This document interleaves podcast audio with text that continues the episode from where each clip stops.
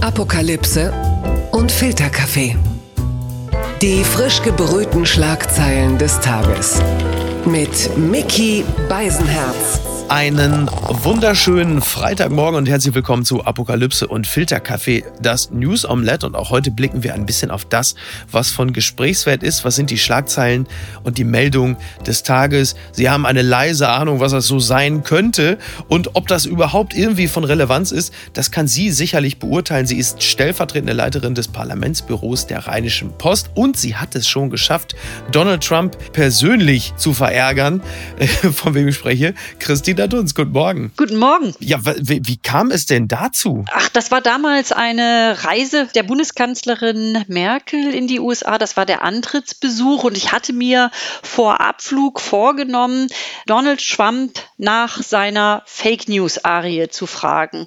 Und ähm, das hatte ich dann eben damit verbunden, warum er eigentlich so viel Angst hat vor Pressevielfalt, dass er immer so oft von Fake News spricht und dann selbst Dinge behauptet, die sich nicht belegen lassen. Ja. Und da hatte er insofern, äh, sage ich mal, eigentlich falsch reagiert, weil er dann sagte, ob er zuerst beantworten könnte die Frage und Merkel dann übergangen und sagte, nice friendly reporter. Das bedeutete so viel wie blöde Kuh.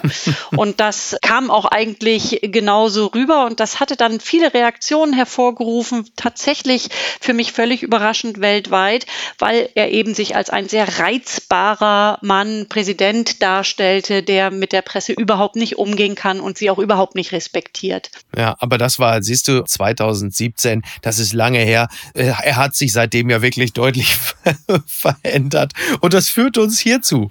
Die Schlagzeile des Tages. Die Süddeutsche schreibt, Pennsylvania erwartet Wahlergebnis. Noch am Donnerstag in mehreren Städten der USA gibt es Proteste. Vertreter beider Lager demonstrieren an Orten wie Portland, Chicago und New York. Joe Biden sichert sich die wichtigsten Bundesstaaten Wisconsin und Michigan. Nun fehlen ihm noch 17 Wahlmänner oder Frauen. In fünf Bundesstaaten ist das Rennen zum Teil noch äußerst eng. Arizona, Nevada, Georgia, North Carolina und Pennsylvania. Ja, daher kommen 20 Wahlleute und wir warten ja stündlich darauf, dass jetzt es klar ist, ob Joe Biden äh, Pennsylvania geholt hat. Also zum jetzigen Zeitpunkt, wo wir sprechen, ist es noch nicht klar, aber wir gehen davon aus, dass Joe Biden es geschafft hat, oder? Ja, ich glaube, wir hoffen es vor allem, weil wir ja nach den äh, vier Jahren Donald Trump doch sehr entsetzt sind über diese großartige Demokratie in Amerika, was an Veränderung möglich ist. Und alleine dieses Kopf-an-Kopf-Rennen zeigt ja, wie viele Menschen in Amerika Donald Trump trotz allem wählen und haben wollen. Und wir müssen dem ins Auge sehen. Es ist eine meiner Ansicht nach autokratische Entwicklung von Donald Donald Trump betrieben worden. Und es ist das, was viele Amerikaner wollen. Das mag uns verschrecken. Wir müssen das erkennen. Wir müssen auch damit umgehen lernen. Aber wenn Biden gewinnt, ich sage nochmal, was wir ja hoffen, mhm. dann haben wir trotzdem ungefähr die Hälfte der Amerikaner, die jemanden wie Donald Trump haben will. Und das ist schon sehr bedenklich. Ja, total. Also jetzt derzeit sieht es halt eben so aus, Amerika macht blau. So, ne, das kann man schon sagen. Manches ist auch echt spannend. Also Nevada, wie lange die brauchen, das ist ja unfassbar. Ich meine, gut, die Casinos sind in der Nähe, da lässt man sich womöglich gerne ablenken. Wäre übrigens meine Frage, wäre Corona eigentlich beliebter, wenn man sich die deutsche Infektionskarte von John King bei CNN vortanzen lassen würde? Die Leute hängen ja förmlich am Schirm. Aber das, was ja viele verstört ist, dass sie sagen, ja, wie kann denn das sein, dass die Leute Donald Trump trotz des Rassismus und der Frauenfeindlichkeit wählen? Das gibt's doch gar nicht. Ja, lernen die denn nichts, vor allen Dingen von unseren deutschen Empfehlungen. Aber die Erkenntnis ist doch auch, solange das eigene persönliche Thema besetzt ist, also zum Beispiel äh, Steuervermeidung oder Abtreibung, äh, beziehungsweise Abtreibungsgegnerschaft, dann wähle ich den, also auf gut Deutsch, dann ist mir der eigene Arsch am nächsten und die anderen Themen interessiert mich nicht. Das ist zumindest das, was, was ich da so sehe. Und deshalb ist er ja so attraktiv für viele. Genau, er hat ja nach America First sozusagen Donald First betrieben und das färbt natürlich ab, dass man ein Gefühl bekommt, Hauptsache man hat sich selbst gesichert. Ich glaube, das merken wir auch ein bisschen am Stimmverhalten von Einwanderern, was ja überraschend war, dass mhm, er ja. Äh, Sympathien bei Latinos und Hispanics hat, dass man doch das Gefühl hat, die haben sich selbst was erkämpft in Amerika, haben Sorge, dass es ihnen viele Menschen gleich tun, auch nach Amerika kommen wollen.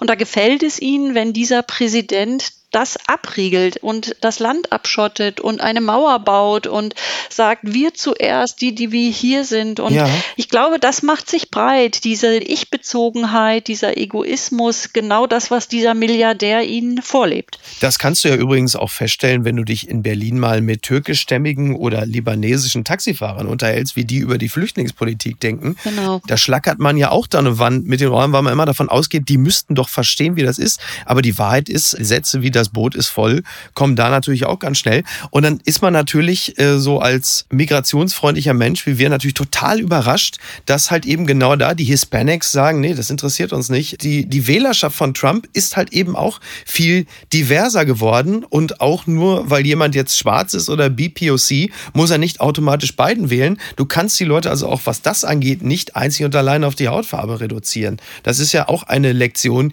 die man dann irgendwann mal auch lernen muss. Ja, und wir müssen ja auch lernen, damit umzugehen. Denn wenn es jetzt so ist, dass es zu einem Machtwechsel kommt, bleibt dieser Teil der Bevölkerung ja da. Und für viele ist Amerika und bleibt Amerika ein Sehnsuchtsort. Und trotzdem müssen wir aber wissen, wir treffen da auf Leute, die sich auch über Jahre von den Demokraten abgehängt fühlten, nicht geachtet wurden, nicht anerkannt gesehen haben. Das hat Trump mit so einer bulligen Art dann doch geschafft. Und man muss vielleicht auch noch bedenken, dass gerade in diesen Landstrichen Anführungsstrichen, äh, wo sich so wenig Demokraten hin verirrt hatten, 2016, viele Lokalzeitungen eingegangen sind und die einzige Informationsquelle für viele Menschen Fox News war. Fox News ist eben ein sehr äh, rabiater Sender für Trump und mhm. kann seine Propaganda da gut rüberbringen und das war deren Information. Und deswegen gab es für viele eben außer Trump gar keine Alternative. Ja, Christina, dürfen wir eigentlich erwarten, dass jetzt, wo wir uns wegen der Elections die Nächte um die Ohren geschlagen haben, dass die Amerikaner dann nächstes Jahr auch wach liegen, wenn dann die Bundestagswahl ist oder wenn auch in Berlin Bürgermeister gewählt wird? Das ist ja wohl das Mindeste, dass die Amis jetzt dann auch für uns tun können, oder? Ja, das finde ich auch. Und ich glaube, das ist gar nicht mal so unrealistisch bei vielen, weil um noch einmal auf diese Pressekonferenz 2017 zurückzukommen, mhm. ich hatte damals tatsächlich Briefe bekommen von Amerikanern, also Demokraten, die mich nach dieser Pressekonferenz baten, der Kanzlerin zu übermitteln, dass sie Amerika nicht vergessen möge. Ah. Und dass man diese vier Jahre oder eventuell im schlimmsten Fall acht Jahre überstehen müsse, aber dass sie, die Demokraten, dass sie noch da sind und dass diese Kanzlerin, die ja als äh, Führerin der freien Welt bezeichnet wurde, als Trump gewählt wurde, dass in diese Kanzlerin große Hoffnung gesetzt gesetzt wurde. Und die tritt nicht mehr an im nächsten Jahr. Und ich glaube, dass das Interesse bei einem Teil der Amerikaner sehr groß sein wird, wie sich dann Deutschland verändert. Das alles wird äh, Friedrich Merz gerne hören. Auf den kommen wir gleich noch zu sprechen. Aber jetzt landen wir erst mal hier. Ich dachte, du wärst längst tot. Ja, das gilt für äh, das Coronavirus. Das schien ja völlig weg zu sein wegen der Wahl. 20.000 Neuinfektionen wurden zuletzt gezählt. Die Mopo schreibt, neues Corona-Testzentrum auf dem Kiez gibt's bald die Party-Lizenz für 24,95 Euro. Ja, es soll halt während des Lockdown Light in Hamburg soll es neue Möglichkeit geben, dem kompletten Einschluss der Gastronomien, Bars und Clubs entgegenzuwirken. Und zwar wird vor dem Panoptikum ein Testzentrum aufgebaut und dort kann man sich für 24,95 Euro testen lassen. Äh, wenn man sich vorher im Internet angemeldet hat, dann wartet man ungefähr 15 Minuten. Und äh, wenn der Test dann negativ ist, dann kann man tanzen gehen und, ich zitiere, dann auch später die Oma besuchen. Das klingt vielleicht ein bisschen egoistisch, ist aber ja eigentlich ein sehr gutes Modell, um künftig auch dieser äh, komplett brachliegenden Branche Optionen aufzuzeigen und auch gleichzeitig jungen Menschen, die in Pandemiezeiten auch gerne feiern wollen, was man ja niemandem erstmal äh, absprechen will, oder? Hm. Ja, ich bin da so ein bisschen eine Spaßbremse, weil ich würde immer erst die Oma besuchen wollen und würde mich total freuen, wenn da diese Schnelltests wären, wenn die Bewohner der Altenheime, der Behindertenheime nicht über Wochen in Quarantäne gesteckt würden, dass sie aus ihrem Zimmer nicht mehr raus dürfen, dass sie nicht besucht werden können, dass sie vereinsamen, dass sie am Telefon weinen, weil sie einen nicht mehr zu Gesicht bekommen, weil sie ihre Sprache verlieren, Wortfindungsstörungen haben. Hm, Und ja. da finde ich, ist es für mich immer schwer, den Partyleuten, ja vor allem der Jugend, dann immer so, sie, sie so zu bemitleiden und zu sagen, dass das wirklich ganz traurig ist, dass sie nicht mehr tanzen gehen können. Ich glaube, dass das viel, viel schlimmer für die Alten ist, die noch zwei, drei Jahre oder fünf Jahre zu leben haben, dass die mit niemandem mehr sprechen können. Mhm. Und wenn das geregelt ist, dass die ihre Tests bekommen und dass ich dafür 24,95 Euro ins Heim gehen kann, dann finde ich das super, vor jeder Disco die Schnelltests aufzufordern, dass dann auch alle feiern können. Aber ich würde eine andere Priorität setzen. Ja, kann ich äh, durchaus nachvollziehen. Ich glaube, in dem Falle geht es auch darum, dass man auch diesem Wirtschaftszweig Optionen aufzeigt, dass sie für die nächsten vier, fünf Monate Land sehen. Aber klar, also das sehe ich tatsächlich auch so. Also wenn am besten einfach Biden. Ne? So, in jedem wir, Fall. Biden meine ich in diesem Fall übrigens nicht Joe Biden, genau. dass der, äh, sondern vorbei man, äh, was, was dessen Fitness angeht, äh, da gibt es ja auch unterschiedliche äh, Auffassungen, aber das sei jetzt mal dahingestellt. Was ich noch gehört habe, ist, dass es immer mehr Corona-Infektionen von äh, Schülerinnen, Schülern und Lehrkräften gibt. Also dass da die Zahlen deutlich ansteigen und das wird natürlich noch interessant, wenn wir jetzt so auf den Herbst und den Winter blicken. Das hat wohl auch damit zu tun, dass diese Fälle natürlich von außen außen reingetragen wird. Das heißt, man sich gar nicht in der Schule selber jetzt irgendwie das holt, sondern das von außen reingetragen wird. Während in Kitas, man hört, was das angeht, relativ wenig. Wie ist da so dein Informationsstand? Meine Schwägerin ist Kindergärtnerin und sie hat erzählt, dass ein dreijähriger Junge zu ihr kam und gesagt hat, wann ist dieser blöde Corona endlich wieder weg? Und da habe ich so gedacht, ja genau, total süß und traurig. Und sie sagt, aber sie hat gar keine Sorge, dass es über diese kleinen Kinder reingetragen wird in die Kita, sondern eben dann doch eher über die großen Geschwister, die sie abholen oder die Eltern. Und da würde ich dann jetzt fast ja wieder zur Party gehen oder zu öffentlichen mhm. Verkehrsmitteln. Mhm. Äh, man muss auch irgendwie dahin kommen. Das ist ja auch noch ein großes Dunkelfeld, ob man sich nicht wirklich doch sehr schnell in Bus und Bahn ansteckt, weil, so wie ich es erlebt habe, die Leute oder manche lieber die Maske abnehmen zum Niesen, weil das ja mit Maske so ganz schwierig ist. Und da ist ein Potenzial Potenzial, ein Gefährdungspotenzial da und alles, was mit dem öffentlichen Raum, also Fahrten zur Schule, Schulbusse, die vollgestopft sind morgens, wo die Takte noch viel mehr äh, erhöht werden mussten, aber man sieht, sie stehen eng beieinander, dass das auf jeden Fall ein Gefahrenpotenzial für die Schulen auch ist. Ja, oder man holt sich halt beim Zigarettenkaufen, ne? Man weiß es ja auch nicht genau. Ach, es ist bei mir auch schon viel zu lange her. Verlierer des Tages ist Dänemark. Die Taz schreibt Angst vor Corona-Mutation. Dänemark tötet 17 Millionen Nerze. Der gesamte Bestand wird gekeult, damit sich keine mutierte Form des Coronavirus verbreitet. Experten warnen vor weltweiter Gefahr. Ja, ich wusste äh, natürlich überhaupt nichts von diesem Cluster 5, eine Mutation des Coronavirus, die entstehen kann, wenn der Virus von Menschen auf Nerze übertragen wird. So, und das hat sich jetzt in Tierbeständen ausgebreitet und dann wieder Menschen infiziert. Also in Dänemark sind es jetzt wohl zwölf Menschen, die sich damit angesteckt haben. Und der langen Rede kurzer Sinn. 1100 Nerzfarmen sind betroffen. 15 bis 17 Millionen Tiere, also Nerze. Also mich hat es ehrlicherweise schon überrascht, dass es überhaupt so viele Nerzfarmen in Dänemark gibt. Und das muss man ja schon sagen, ist es nicht auch eine oder wäre es nicht eine perfide Pointe, wenn am Ende der Mensch an einem mutierten Virus stirbt, den er sich geholt hat bei dem ultimativen kapitalistischen Symbol, dem Pelzmantel? Das ist doch. Ja, die, die Rache der Nerze sozusagen, das ist eine schöne These.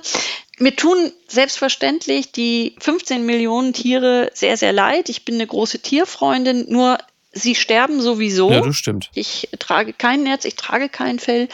Es ist aber eine mächtige Bekleidungsindustrie in Dänemark und jetzt könnte man auch argumentieren, man muss diesen Wirtschaftszweig aufrechterhalten für die dänische Wirtschaft. Da werden jetzt ja, soweit ich das lesen konnte, 670 Millionen Euro wahrscheinlich ausgegeben, um die Tiere zu töten und diese Industrie da zu entlasten.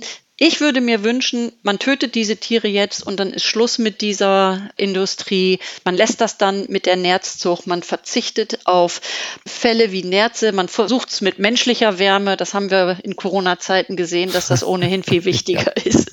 Ja, ja, allerdings, aber nicht die menschliche Wärme, die man hat, wenn man im vollen, engen Bus steht, oder? Nicht das für das. Nee, nicht doppelt. Nein, das muss nicht sein. Blattgold.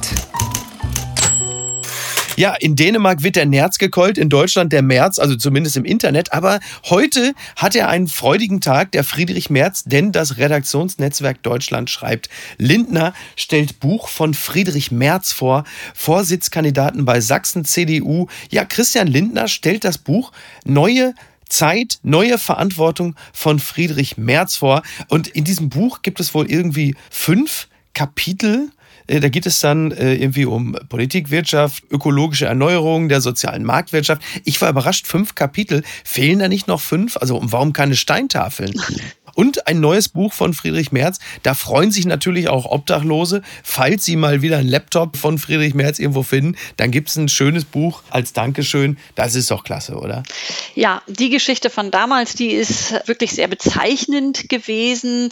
Aus dem Umfeld von Merz heißt es dann, ganz so sei es nicht gewesen. Muss man so dahingestellt lassen. Der Obdachlose hat das ja. War es noch schlimmer? Hat ja so, naja, äh, da halte ich mich jetzt mal raus. Dieses neue Buch kommt für ihn natürlich natürlich zu einer super günstigen Zeit. Äh, in zwei Monaten wird es die Entscheidung über den äh, neuen CDU-Vorsitzenden geben und er kann sich jetzt profilieren mit neuer Zeit, neuer Verantwortung. Aber ich glaube, es sind viele alte Thesen, die er hat. Die ökologische Erneuerung der sozialen Marktwirtschaft, das erzählt er auch schon ziemlich lange. Nichtsdestotrotz, ich habe äh, es nicht ganz von Anfang bis Ende gelesen, aber durchgeblättert. Es sind, ist, man kann schon einiges daraus lernen, welche welche Strategie er wirklich verfolgt. Und er hat ja jetzt vor anderthalb Wochen für Aufsehen gesorgt, indem er der Parteispitze der CDU so das Partei-Establishment vorwarf, ja. das mit einer Absage des Parteitags ihn verhindern wolle. Man darf ja nie vergessen, Friedrich Merz ist Finanzestablishment, wenn wir mal bei dem Vokabular bleiben wollen. Mhm als Vorsitzender oder Aufsichtsratsvorsitzender von BlackRock in Deutschland, dem größten Versicherer der Welt. Das darf man nie so ganz vergessen, dass er aus dieser Perspektive neue Verantwortung, also aus einer wirtschaftspolitischen Perspektive, das sagt. Das ist auch sehr interessant, aber es fehlt eben häufig das Menschliche, das Soziale, ja. dieses Gesamtbild einfach. Interessant ist, dass Christian Lindner es vorstellt. Ja, oder? Da schlagen Frauenherzen doch höher, oder? Also Lindner und mehr, also mehr Fossilien siehst du ja eigentlich sonst nur im Jurassic Park. Das muss doch, also der, du musst doch.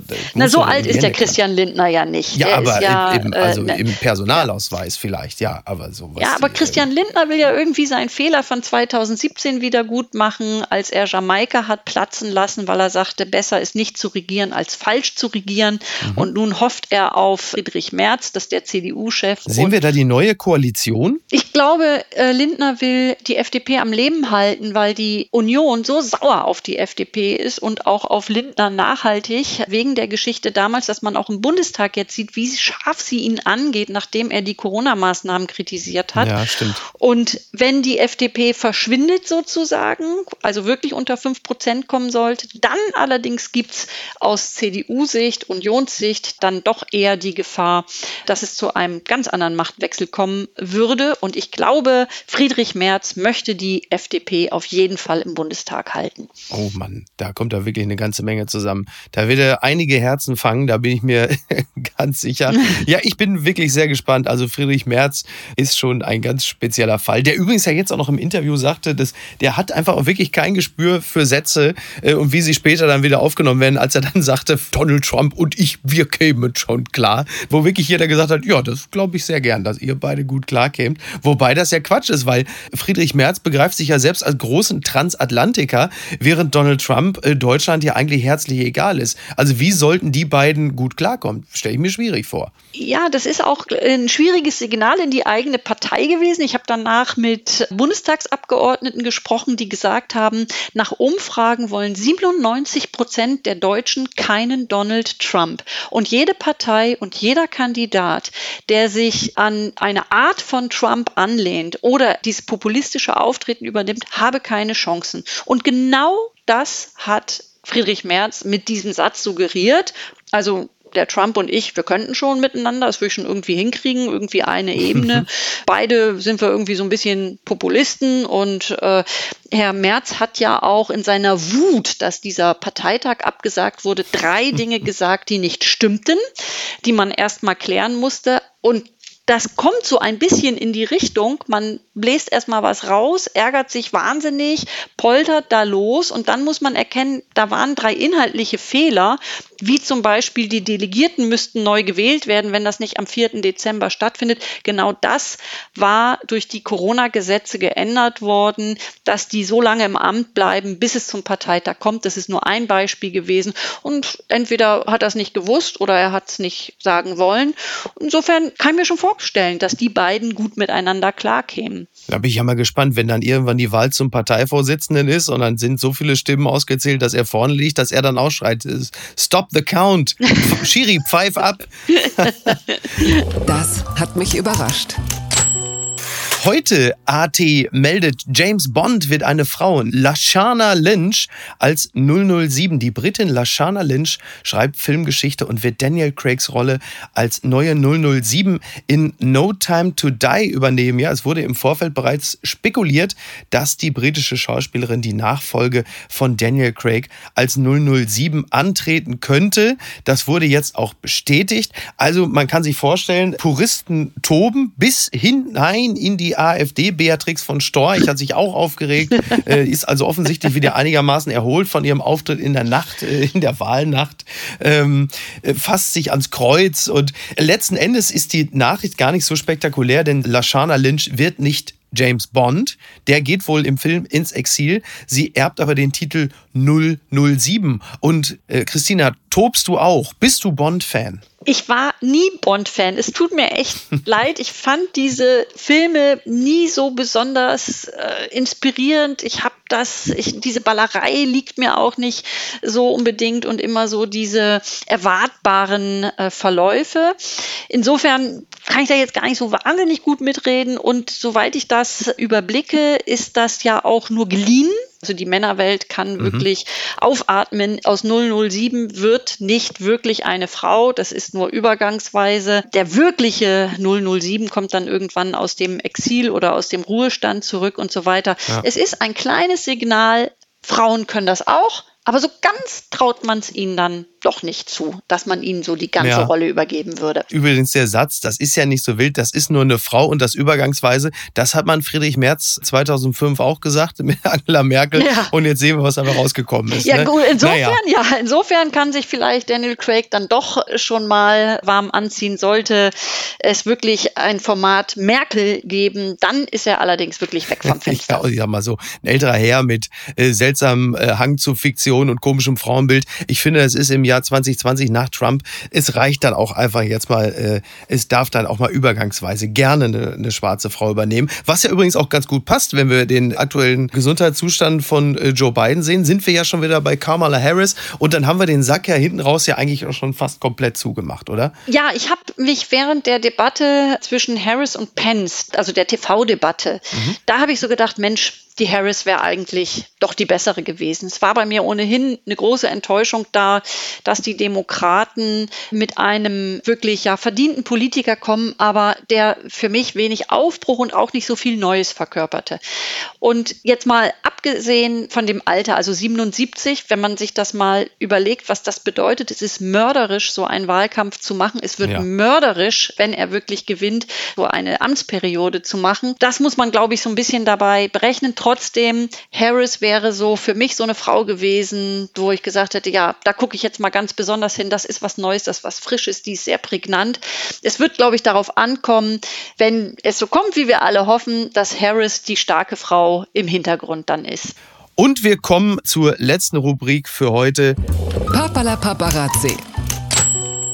The Sun meldet, humble Cristiano Ronaldo happily waited 40 minutes for table in restaurant and is decent boy reveals impressed chef. Ja, jetzt kommt eine Geschichte raus, die schon äh, rund zwei Jahre her ist. Und zwar, als Ronaldo nach Italien kam, äh, nach Turin, wollte er wohl in einem Restaurant einen Tisch reservieren und dann hat der Chef des Restaurants das auch gemacht, aber hat ihn für 9.30 Uhr dann aufgenommen, wusste aber schon, dass das verdammt eng werden kann, weil der Laden komplett ausgebucht ist. Und dann taucht Ronaldo mit seiner Entourage auf, bereits um 20 Uhr. Und da war natürlich noch nichts, also da ging überhaupt nichts, selbst für einen Cristiano Ronaldo nicht. Aber der hat nicht das gemacht, was man erwartet hätte. Er ist nicht ausgeflippt, er hat nicht gesagt, wissen Sie nicht, wer ich bin, sondern hat sich brav an so einen Katzentisch gesetzt mit seiner Entourage und 40 Minuten gewartet, bis dann endlich ein Tisch frei war. Und das wird jetzt, ja, äh, da in Italien quasi als so eine Art Heldentat gefeiert. Kann man ja so sagen, oder Christina?